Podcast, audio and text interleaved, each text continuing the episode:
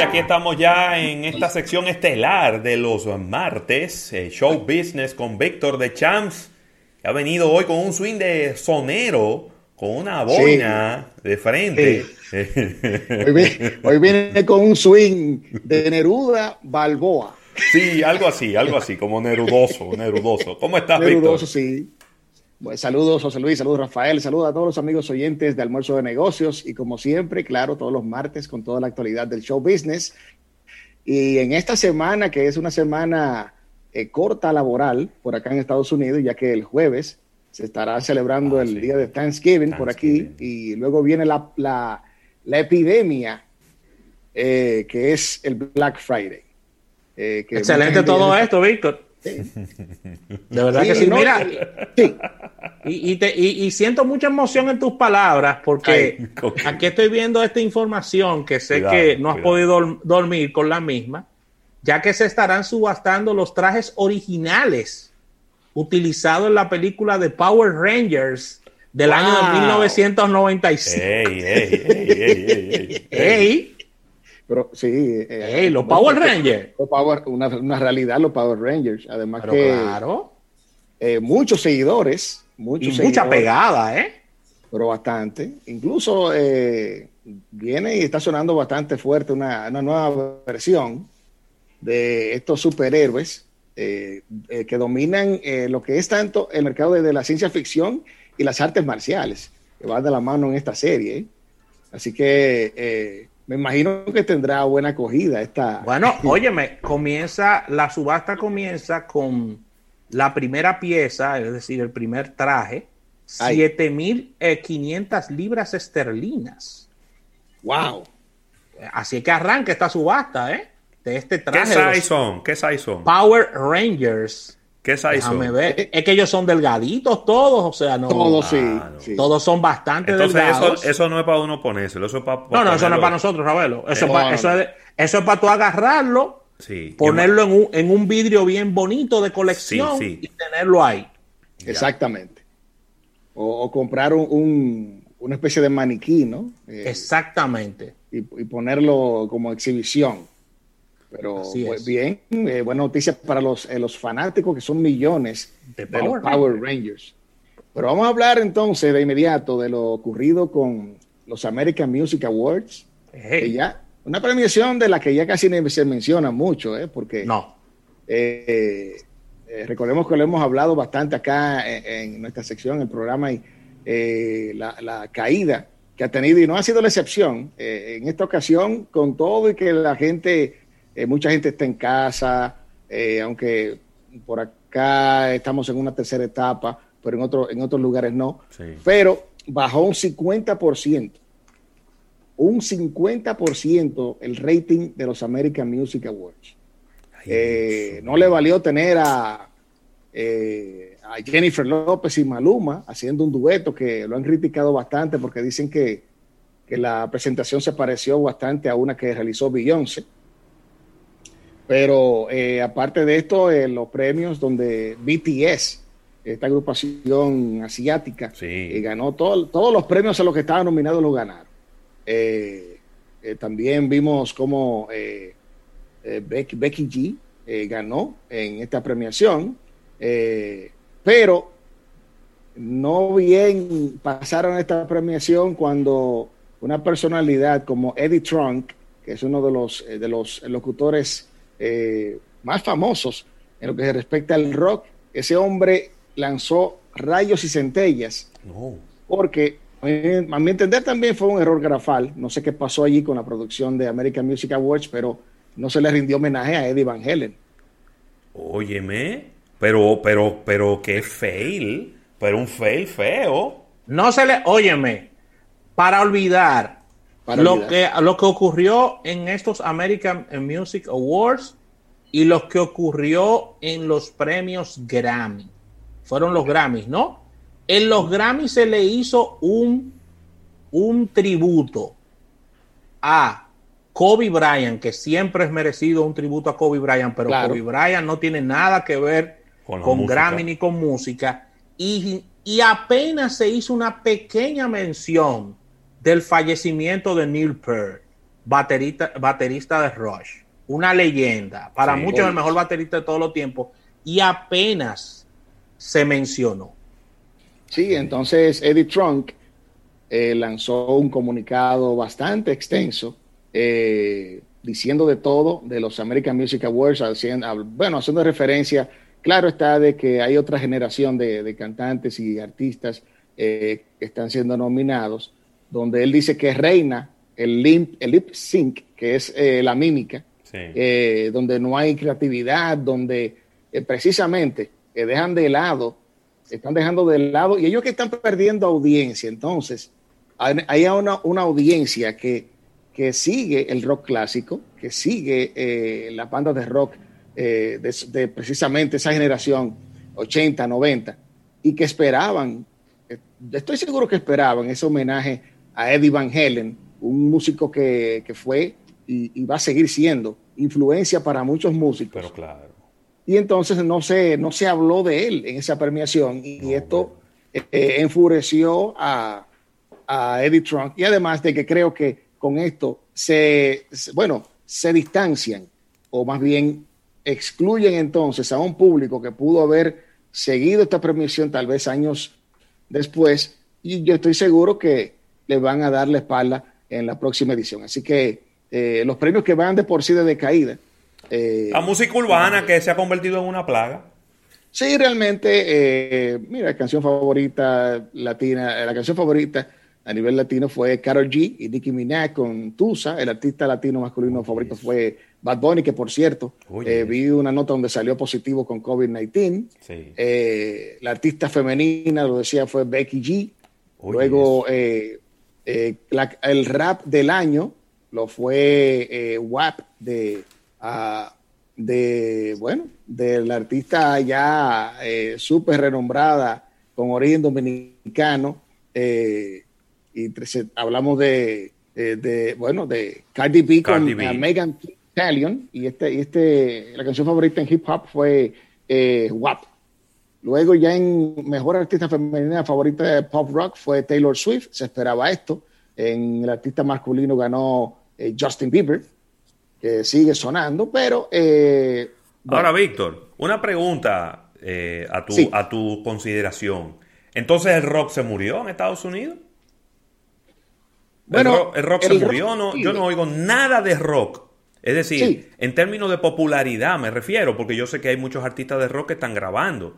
Pero, claro que sí. ¿qué popularidad que tiene el rock en Estados Unidos? Es decir, la música urbana eh, fue a desplazar a toda la demás música en Estados Unidos no tan solo la, música latina, eh, con, este movimiento de, música urbana que tenemos a Bad Bunny, precisamente a, Becky G, a Carol G, a JB Balvin, que son toda una realidad, que son, bueno, y, la presencia tan fuerte que tienen en premiaciones como esta, que no se veía en aquellos años, pero es cierto lo, que opinas, el rock ha caído bastante, eh, aunque se, las agrupaciones se mantienen haciendo material nuevo, ya no tienen el apoyo de años anteriores, lo que sí, eh, ya en la temporada de conciertos, si tú sientes la presencia de, esta, de estas bandas. Y incluso voy a unir esto que dices con, con, declaraciones que viene haciendo hace años Dee Snyder, que es el líder de, de, la banda Twister Sister, esa banda que pegó bastante en los 80, donde él dice que deberían incluir en algún momento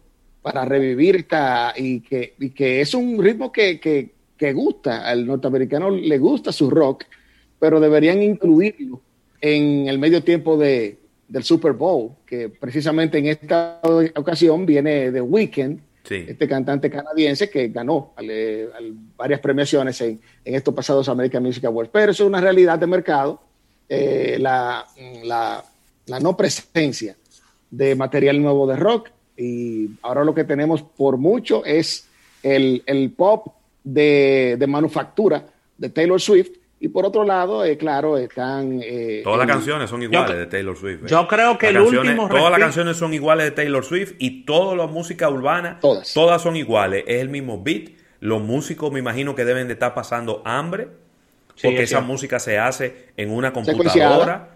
Ahí, eso se hace secuenciado. Ahí no se contrata un trompetista, un guitarrista, un baterista. No se contrata un bajista, ni un pianista, nada. Todo eso es en una computadora bajando tunes y pegándolo ahí.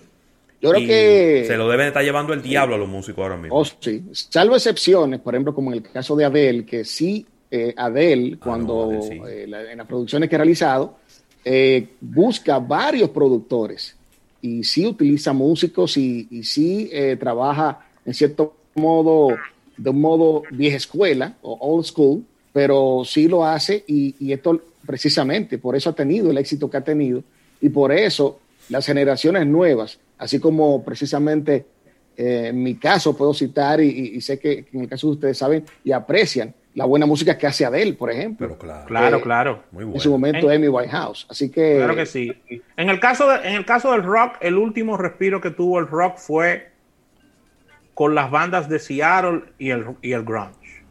Eso fue lo último, el último respiro que tuvo el rock de bandas de pegada, de bandas de, avanzada, pero ya estamos hablando de que ya prácticamente unos 20 años de esto, ¿no? Así es. Eh, eh, de, que, de que el, grunge y, sus bandas eh, prácticamente pasaron de moda. Sí, señor. Así mismo es. Bueno, y precisamente ya que hablamos de, de buena música, hoy se cumplen 29 años, 29 años, un 25 de noviembre del año 1991, eh, partió de este mundo. Eh, yo diría que el mejor frontman de todos los tiempos, Freddie Mercury, el líder de, la banda Queen, eh, falleció un día como hoy de, SIDA.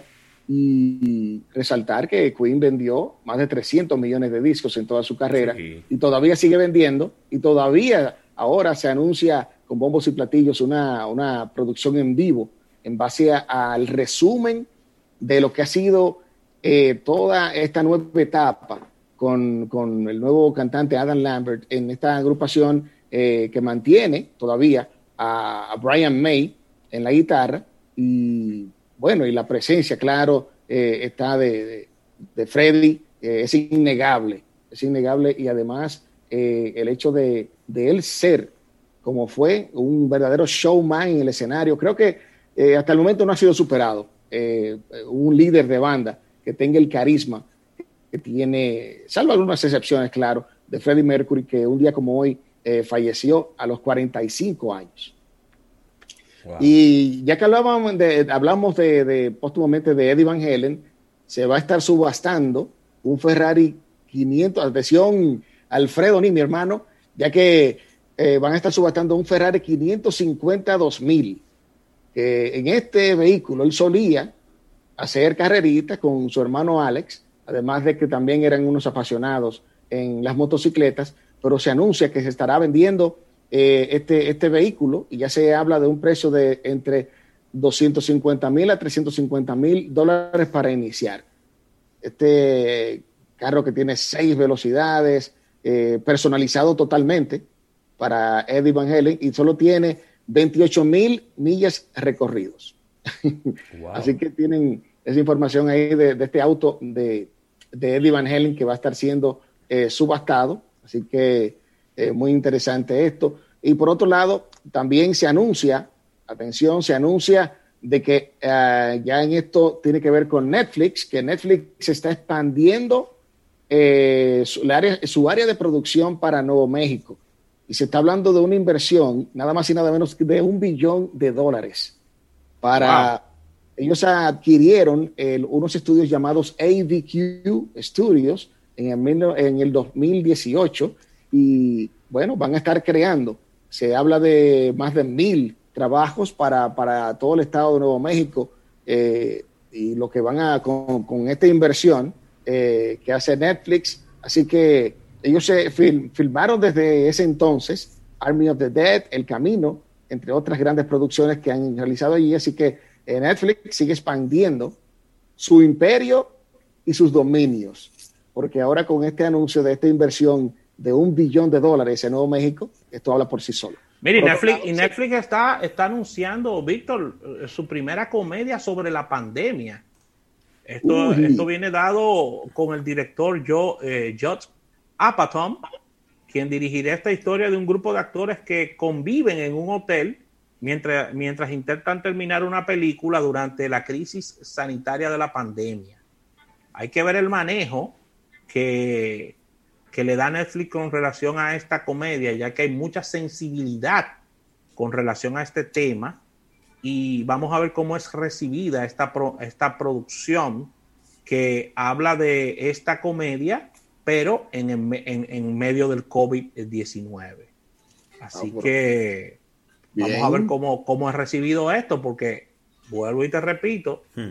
ha sido, las personas están muy, muy sensibles con este tema y a ver si estos chistes no se, no se le van de la mano a los guionistas y, productores. Esperemos que no, pero de lo que yo sí estoy seguro que de seguro vendrá una producción es del limbo en que cayeron estas elecciones acá en Estados Unidos. Uy.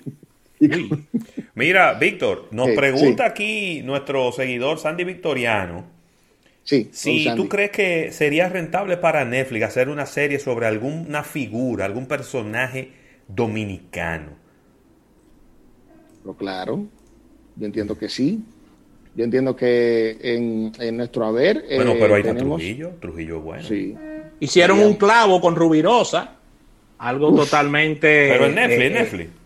No en Netflix, pero, eh, ah, eh, con actores, con actores internacionales que han participado en Netflix. Sí, sí, pero yo digo Netflix porque yo te voy a, a ver, ¿por qué, ¿por qué quiero separar a Netflix de Hollywood? Porque lamentablemente en Hollywood se hace mucho clavo. Sí, cierto. Pero Netflix cuando va a hacer documentales o docuseries, como ellos le llaman, y yo creo que Trujillo da para, para una y Rubirosa da para otra también.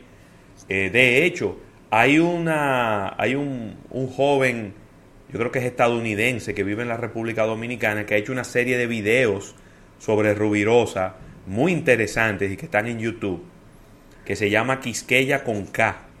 Quisqueya con K. Oh. Muy interesante.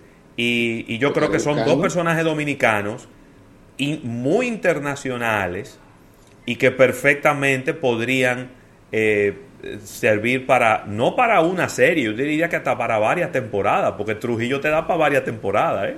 Yo entiendo que sí, yo entiendo que sí en varias etapas, pero también en, en, cuanto a la riqueza del personaje, me parece que Rubirosa eh, es un personaje perfecto para una muy buena serie porque las vivencias eh, que tuvo eh, Rubirosa en su vida de, en el jet set internacional eh, da muy buen material. No Óyeme, combina la parte del jet set internacional, la parte diplomática y la parte política también. Cierto. Totalmente. Un personaje bastante, bastante rico para, para poderlo explotar en una serie. Pero Johnny Ventura, Johnny Ventura da para una serie de Netflix. también. Pero claro, claro. ¿Eh? Juan Luis Guerra da por una serie de Netflix. Es verdad. Sí, es, es, más. Es más, la serie de Juan Luis Guerra debiera llamarse Bororororoy. me voy más lejos. Voy a se le van a salir dos lágrimas a Rafael cuando yo diga esto. Hay un personaje que da para, para, un documental, aunque sea un solo capítulo. A ver. Tony Sebal. Oh. Tony Sebal. Sí. Tremendo personaje. Fernandito Villalona da para una serie entera. ¿Cuántos años que tiene Fernandito cantando? De varias temporadas, ¿eh? Claro, claro. Y ustedes se van a encontrar extraño este personaje, pero creo que aguanta unos cuantos capítulos. ¿Cuál? Y nada más y nada menos que Relámpago Hernández. ¡Wow! Mira, el mismo ya veneno, el mismo ya veneno aguanta un documental, tranquilo. exacto. O sea, que haya veneno porque ya le, tienen su película que viene en, en tres tomos. Pero creo que es relámpago. Sí, pero es que no es lo mismo. Yo, yo, yo me estoy refiriendo a un documental. Sí, yo sé, yo sé. Y la película que hizo nuestro gran amigo Tabaré Blanchard, y sabemos que vienen dos más en camino, eh, ya tiene el aspecto artístico sí. de, que tiene un poco de ficción también, porque hay cosas que no necesariamente se corresponden con lo que en realidad ocurrió, hay otras que sí, pero cuando tú me hables de un documental de Ya Veneno, claro, es verdad. Óyeme. Ahora déjame decirte algo, ¿eh? ¿eh? No hay, y que no me malinterpreten el comentario, no hay Jack Veneno sin relámpago ni relámpago sin Jack Veneno, ¿eh? yo no creo, yo no creo que están, están así. Ey, no, no, yo no creo que están pero, así. No, pero es que si tú sacas a relámpago de la ecuación, el brillo de Jack Veneno, gran luchador, no hubiese sido el mismo. Sí, pero que, ya veneno, ya veneno trascendió a Relámpago. Sí, pero es que Jack Veneno, pero es que Relámpago era el Joker de, de no, Batman. No, no, no, no, porque yo no estoy, no, le estoy restando el valor que ya que Relámpago tenía, porque era, el genio del mal, la era el antagonista. Pero, pero, pero yo creo que, que Jack Veneno en, un momento determinado, así nace, y, y, lo vimos en la película, así nace ese, e, esa, esa historia. Pero yo creo que después Jack Veneno trascendió más allá de Relámpago. No, no, él trascendió, pero vuelvo y te repito, era prácticamente su archienemigo, su archirrival y el jefe de la cuadra ruda, ¿eh? De la cuadra ruda, sí, porque la cuadra ruda. Cuando él decía, mira lo que te tengo, Jack Veneno, ay, prepárate. ¿Qué era lo que le decía? Mira lo que te tengo, Jack Veneno. Y venía uno hablando inglés. Sí. Bueno, Víctor, debemos de cerrar, al menos, al menos en radio. No sé si tienes más información para compartir. Sí, vamos, a, vamos a hablar un ratito más, por favor. Una, una ñapita, una ñapita. Bueno, debemos despedir aquí en 88.5 FM. Nos movemos a nuestro canal de YouTube de Almuerzo de Negocios, agradeciendo en radio a la Asociación La Nacional, tu centro financiero familiar donde todo es más fácil, y a Centro Cuesta Nacional y su marca Jumbo. Así que en radio nos unimos a partir de mañana a la una en otro almuerzo de negocios y seguimos la conversación con Víctor de Champs en nuestro canal de YouTube. Bye bye.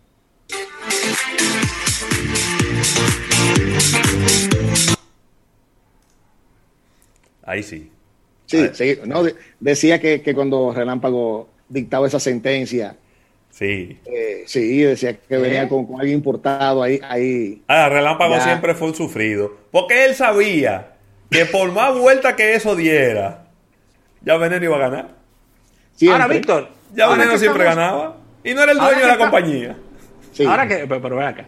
ahora que estamos hablando de esto, debemos de sacar un pequeño capítulo de un minuto.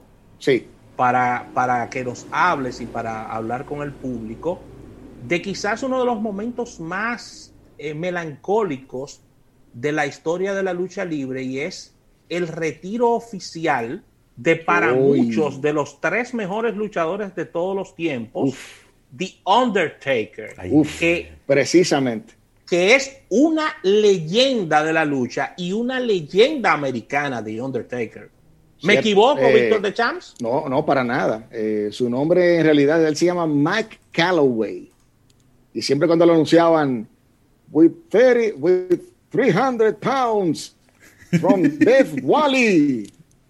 Here it comes the Undertaker. 300 libras, 300 libras. Óyeme, Ravelo, de los mejores luchadores de la historia. Un personaje que también trascendió al cine, a la cultura popular, parte de lo que es la idiosincrasia norteamericana e inclusive con un misticismo que se hablaba de que tenía poderes sobrenaturales, The Undertaker. Sí, Sí, porque retornaba, retornaba de ultratumba y además fue un ganador emblemático de lo que era el, la WrestleMania en su momento. Diablo, sí. Eh, y además de que 30 años de carrera, eh, no querían. Eh, la WWE, yo estoy seguro, no quería desprenderse y, cuesta mucho desprenderse de un personaje como de, de, la, de la magnitud de Undertaker, porque es que Señores, es increíble. Ese personaje fue tan rico en,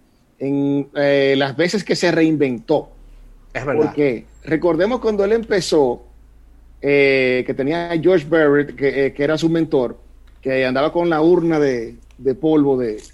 Sí.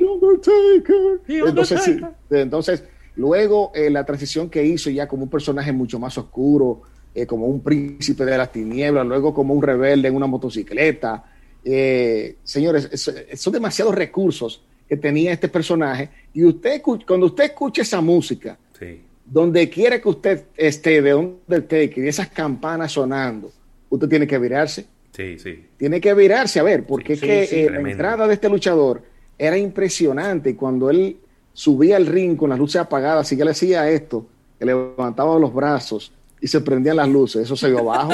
Ahora, Ravelo, eh, muy, y Víctor, muy alta cantidad de dinero pagaban el público para ver las taquillas muy elevadas. eh, en precio para ver a The Undertaker en, toda, en todas estas luchas, ¿eh? Yo estuve viendo que la Ripichando fue a verlo. Sí. Y él estaba en la última fila. Y eran 110 dólares en esa época. 110 dólares, sí. 110 dólares en la última fila estaba. Yo no quiero pensar lo que estaban allá adelante, cuánto era que costaba. Bueno, porque mira, hay una publicación de Daily Star, eh, de los muchos eh, resúmenes, hablando de la despedida de Undertaker, que fue tendencia el lunes, luego de su despedida, lamentando que haya sido durante la pandemia, porque se hubiera aprovechado de una mejor manera. Es verdad. Eh, pero tan solo en el 2020 él tuvo ingresos de 17 millones de dólares. Oye, eso. Tan solo en el 2020, con apariciones. En un año malo. Un año malo. ¿eh? O sea que este personaje de Undertaker eh, cautivó, y yo me cuento, entre los fanáticos que me encantaba ver sus presentaciones. Pero que eso era eh, claro.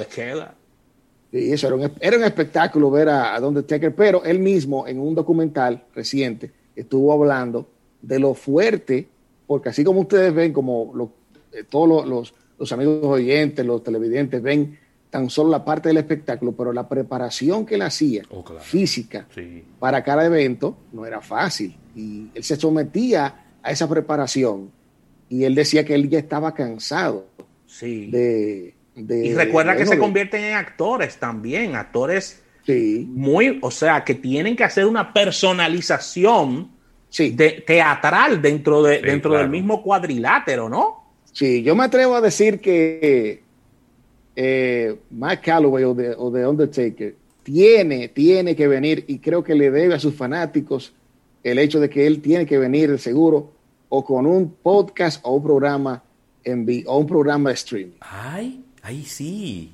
Es verdad. qué buena idea. Porque The Dead Man Show por ejemplo. Sí, algo así. Puede ser. No, y a lo mejor, a lo mejor la marca Undertaker la tiene él registrada, yo no sé. Sí, Habrá que preguntarle. Y, vende, vende. A nivel de, de, merchandising, es una figura que vende. Yo estoy seguro que es de, de las figuras que más eh, venden de la WWE. Y recordemos el caso de Stone Cold, que Stone Cold, Steve Austin, sí. la, la, la serpiente. La serpiente. Y en un programa de streaming donde lleva invitados. Y aparte de eso, tiene una marca de cerveza también. Porque recordemos que él se da un baño de cerveza muchas veces en el ring. Sí. lo hacía. Y hay una cerveza, una IPA, que son las cervezas eh, que son un poquito ya más fuertes y con un sabor más artesanal. Y hay una marca eh, que, él, que él patrocina. O sea que eh, me parece que Undertaker debe seguir ese, ese trayecto, porque recordemos que el, el luchador que hizo la transición a actor, de todos los que lo han hecho, hablamos de Roddy Piper, hablamos de Stone Cold y hablamos de, de, Undertaker también, y así como Goldberg, pero en el caso de La Roca ha sido el más exitoso de todos. Sí. No, no, no, porque que La Roca es más exitoso que gente que duraron su vida entera en el teatro y, haciendo, y, y, grabando películas. que, por cierto, que por cierto, eh, ya se está anunciando una serie en base a la vida de La Roca, se va a llamar John Rock, eh, que habla de los inicios de él, eh, porque recordemos que La Roca eh, Dwayne Johnson eh, era, era un jugador de fútbol y luego pasó, eh, porque su papá fue luchador, pasó a ser luchador. Entonces Se, está filmando, se está filmando actualmente en Australia, los primeros capítulos que se va a transmitir por la NBC, esta serie John Rock, una serie en base a la vida de, La Roca. Pero terminando diciendo histórico, este legado de, de, Undertaker va, va, a ser siempre recordado como uno de los de los mejores luchadores y figuras, eh, sin lugar a dudas. Parte del mundo del entretenimiento también, no solamente de la lucha. Bueno, hemos, visto incluso eh, en algunas películas ya que eh, esa, garra sí. que él se ha utilizado en películas ya, y eso, es marca de, Undertaker. Así que interesante está este resumen de, de, de Undertaker. Por otro lado, se está anunciando atención, se está anunciando, eh, aunque los actores de, esta película habían dicho que, que todavía están de duelo por la muerte a destiempo de Chadwick Boseman, pero ya se está anunciando, los estudios Marvel están anunciando que van a empezar el rodaje del Black Panther 2. Eh, oh. Hay que, no se, no se dice todavía, o no se tiene la información de quién pudiera ser eh, el nuevo actor que estaría encarnando este personaje, pero eh, se comentó que Tenoch Huerta, un actor mexicano, estaría ingresando al elenco de esta, de esta producción, pero hasta el momento no se, no, se, no se ha tomado ninguna reacción de parte del cast de esta película, pero... Eh, sí, porque independientemente de todo lo que digamos, Marvel tiene una programación de las películas que irán saliendo en los próximos años de manera individual en cuanto, en cuanto a sus personajes, ¿no? Sí, así es, así es, y por eso están anunciando eh, en estos momentos la, la, filmación, por lo menos de Black Panther 2. Por otro lado, eh, una película que sé que está esperando con ansias, Rafael, y es Wonder Woman 1984. Oye. Eh, de la única manera que va a ser exhibida en cines va a ser en China. En China se va a estar exhibiendo en todos los cines una semana antes del estreno en Estados Unidos. Y mucho se ha hablado de, del acuerdo que ya ha llegado la, la Warner Bros. con HBO Max. Así que eh, China, que es un mercado bastante importante y que en este año se ha destacado más claro porque ya hay una apertura de las salas de cine por allí, pero aprovechando esto y para que no le pase lo que le pasó con, con Tenet, a la Warner Bros. están anunciando ya que eh, estará siendo estrenada eh, por allí por China Wonder Woman 1984. Por otro lado, el matrimonio de los músicos con Spotify parece que no va a terminar muy bien porque eh, la unión de músicos y aliados o, trabajadores de la unión de músicos y aliados eh, han anunciado una campaña que se llama Justice at Spotify. Y me oh. explico. Por cada vez que se coloca una canción en streaming de cualquier artista en Spotify, el artista recibe 0.038 centavos de un dólar. Ellos quieren que se redondee la cifra porque... Eh, esos son, esos son para que tú tengas una idea, esos son 0.038, esos son cuatro cheles de cada dólar. Así es, y ellos quieren eh, que se, se redondee esta cifra porque para, para que lleguen a un dólar y serían 263 veces en stream, eh, para eh, llegar a esta cifra y ellos quieren replantear esto con Spotify y, esto se ha incrementado más por debido a la pandemia. Porque recordemos que Spotify, claro, es una realidad primero de mercado y del tiempo, ¿no? Ya que mucha gente eh, tiene, tiene millones de seguidores que tienen su playlist en Spotify, pero eh, los artistas ahora en, a nivel de los royalties o las ganancias quieren recibir algo más de este gigante del streaming. Así que el, matrimonio de Spotify vamos a ver cómo termina hmm. con eh, este anuncio de, estos 18 mil músicos que se han sumado a esta campaña. Por otro lado, eh, veo el anuncio de un concierto sorpresa que está anunciando Disney Plus con Taylor Swift. Taylor Swift que no, no para de producir ni de ganar. Y se está anunciando de que ella estaría filmando eh, un concierto llamado Folklore, que se estará estrenando, bueno, precisamente en el día de mañana en Disney Plus. Así que se suma a los artistas que siguen apostando a los conciertos streaming y eh, la fiebre ¿no? de, de Taylor Swift. Eh, otra información eh, interesante es que se anunció ya el presentador de los de lo que serán los, los Grammy, pero los Grammy de Estados Unidos, y será nada más y nada menos que Trevor Noah. A mí me sorprendió el anuncio de Trevor Noah. Será el presentador de los Grammy. Me sorprende bastante el hecho de que este es un, comenta es un cómico, escritor y, productor y comentarista político. Así que si queríamos ver alguna premiación con alusiones políticas, me imagino que los Grammy estará lleno de esto con, con este anuncio de Trayvon Noah. Y por cierto, tuve, la oportunidad de tuve la oportunidad de conocerlo, eh, Víctor, en, en, un viaje a que hice a Estados Unidos, invitado por Chivas Regal. Por Chivas Regal, y él era el presentador, era el host de, de, ese, de ese evento, y, y, excelente, muy chistoso, muy, muy simpático. Y, pude ahí, de, como parte de la prensa, compartir ahí un rato con, con él. Excelente. Bueno, y, que él, eh, sus opiniones son tendencia. Es, alguien muy seguido eh, y de la forma desenfadada también en que opina de los diferentes temas. Y, él siempre ha hablado muy bien de Donald Trump, ¿verdad que sí? Tiene, tiene mucha tela de dónde cortar eh, en, esta, en estos premios. Uy, pero bastante, bastante. Así que se anuncia esto y además las nominaciones de, de esta edición número 63 de los Grammy Awards, donde eh, se lleva la delantera con nueve nominaciones. Eh, y resaltar que ojalá que en esta ocasión en los Grammy sí se, haga una mención honorífica de lo que fue la carrera de Eddie Van Halen, pero eh, vamos a ver ah, ya cuando se realice esta premiación. Eh, fueron anunciados precisamente esta mañana todos los nominados. Es una lista inmensa, como ustedes saben, así que esperamos a ver cuándo realicen estos, estos Grammy y con, el anuncio, ¿no? De, este presentador, eh, donde rompen, en cierto modo, una tradición. Porque siempre ha sido... y, destacar, esto fue la semana pasada, pero destacar eh, la visita y, tu opinión sobre la visita de Vin Diesel al presidente Luis Abinader, que le dijo que su corazón estaba en la República Dominicana. Y no lo Vin Diesel, Vin Diesel que Vin, Diesel que se siente prácticamente dominicano, ¿eh?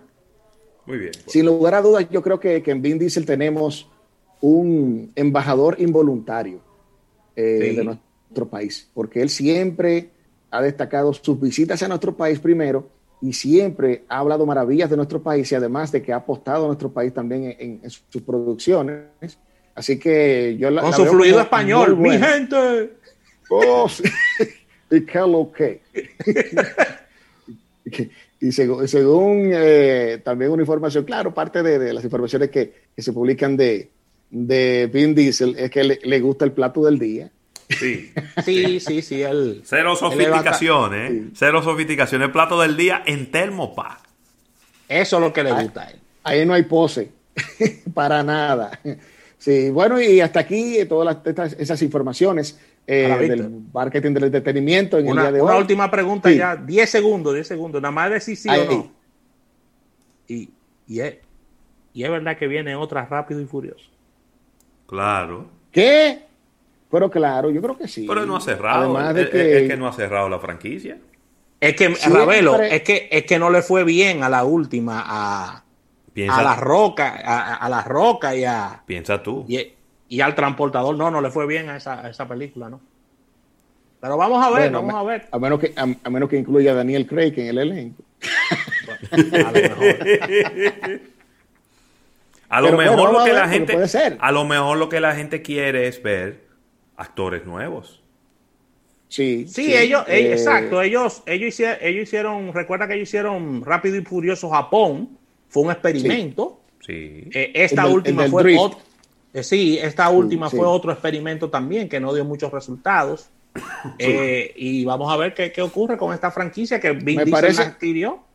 Sí, me parece que el secreto va a estar en los cameos que él puede realizar con, incluir, como él lo ha hecho tan brillantemente, artistas precisamente del género urbano, que, lo ha incluido. Así como recordemos que han participado artistas como Don Omar, eh, Teo Calderón en su momento. Así es. O sea que Cardi B puede ser que esté casi girando por ahí. es verdad, es posible. Cuidado. Es posible. Puede ser. y a él le gustan esos ventúas a, Vin Diesel. Claro, muchísimo. Dice una buena amiga mía, la película más habladora de todos los tiempos. Rápido y furioso. La película oh, más habladora. Sí, hay que ponerle en el, en, el acápite de ciencia ficción. ¿eh? Sí, es verdad. Bueno, ya, eh, ya para terminar, un concierto interesante este 26, el jueves, estará haciendo un concierto virtual Monchi Capricho. Sí. Ey, tú quédate Tenemos conciertos de Monchi Capricho. Tú quédate mandame esa información, ¿eh? compré, ahí me te la mando, casi ya. Compré mi boleto para el sábado vía streaming.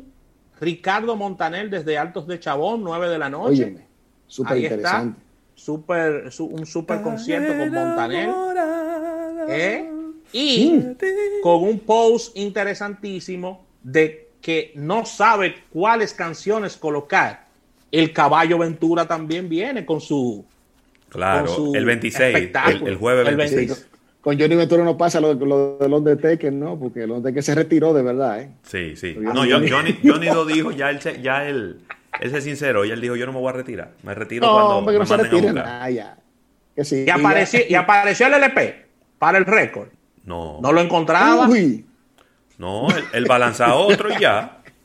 Sí, exacto. Eso es lo que otro y ya. Oh, Así que excelente, Víctor. Gracias por todas estas informaciones. Gracias por acompañarnos. Gracias al público que ha estado durante más de dos horas con nosotros en nuestro canal de YouTube y nos unimos el próximo martes con Show Business Marketing del Entretenimiento. Bueno, y aprovechar, a nuestra, aprovechar nuestra audiencia de Estados Unidos y desearle un feliz Thanksgiving este jueves, que la pasen bien, todo el mundo tranquilito en casa. Cero molote. ¿Qué vas a rellenar el pavo hoy? Cero molote. Moro.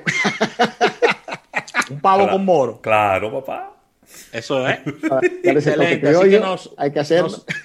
Nos, unimos la próxima semana, Víctor, mañana con nuestro público a partir de la 1 en otro almuerzo de negocio. Buen resto del día. Bye bye.